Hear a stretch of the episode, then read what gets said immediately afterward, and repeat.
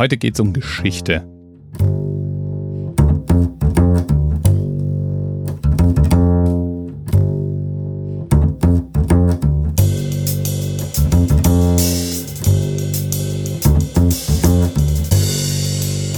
Um einen Mann, der im Jahr 936 nach Christus in Spanien geboren wurde.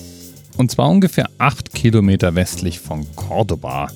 Er war eigentlich Araber. Entstammte dem arabischen Ansar-Stamm, der sich einige Zeit vorher in Spanien niedergelassen hatte. Sein Vater war vermutlich schon Arzt, wie er auch. Und mehr weiß man eigentlich über den Mann gar nicht. Die Rede ist von Abul Qasis, beziehungsweise Abul Qasim.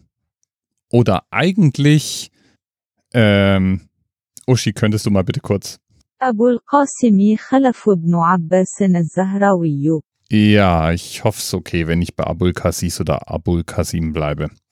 Abul Qasim jedenfalls könnte eine Berühmtheit sein. Und ist es vermutlich unter Wissenschaftshistorikern und war es vermutlich unter ausgebildeten Chirurgen, zumindest unter manchen. Denn Abul Qasis gilt als der Vater, der Begründer der modernen Chirurgie.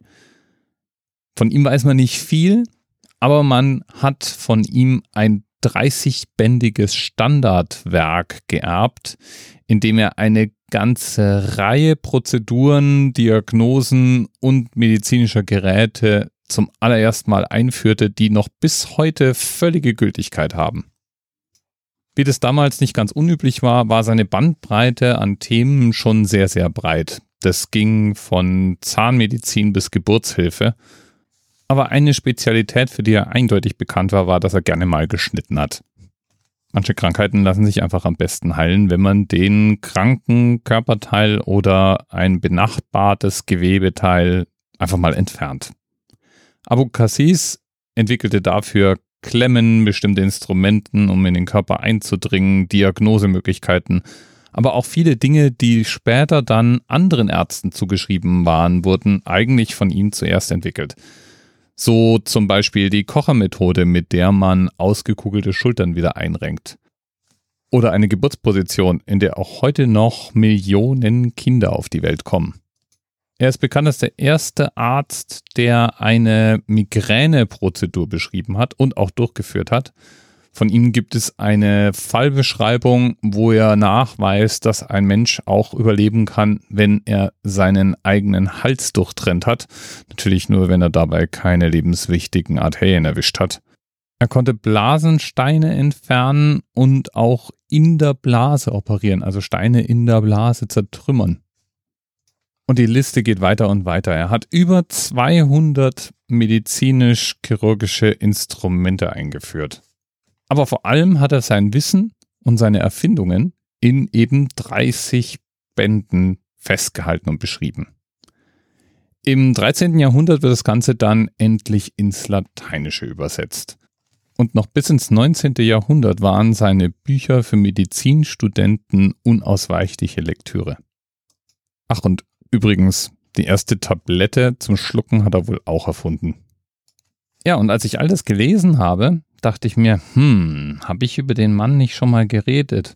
Immerhin, Medizinbücher, die über Jahrhunderte hinweg gültig waren, jemand, der schon zu Lebzeiten eine absolute Autorität war und den Beweis erbringt, dass auch im Mittelalter die Medizin nicht das war, was wir uns nach dem Anschauen von Game of Thrones unter mittelalterlicher Medizin vorstellen. Stellt sich raus, nein, nein, über Abul Cassis habe ich nicht gesprochen, aber schon mal über eine ganz ähnliche Gestalt, nämlich Galenos von Pergamon, der auch Schriften hinterließ, die sich auch mit Medizin beschäftigten und die auch jahrhundertelang als Standardlektüre galten. Da fällt einfach auf, dass es einen Kanon am Wissen gab, der anscheinend alle paar hundert Jahre durch einen großen Arzt nochmal erweitert und ausgebaut wurde, aber dann über lange, lange Zeiten hinweg anscheinend gültig war. Abul Cassis blieb während seinem ganzen Leben grob in derselben Region. Er starb in dem Dorf, in dem er auch zur Welt gekommen war und er lebte wohl weite Teile seines Lebens in Cordova.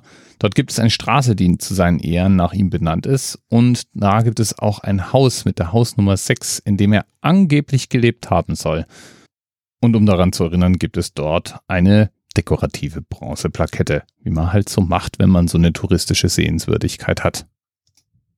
Mein Dank geht heute auch wieder an einen Themenpaten, nämlich an Heiko aus Köln, der auf den Meister aller Chirurgen hinwies, geboren im Jahr 936.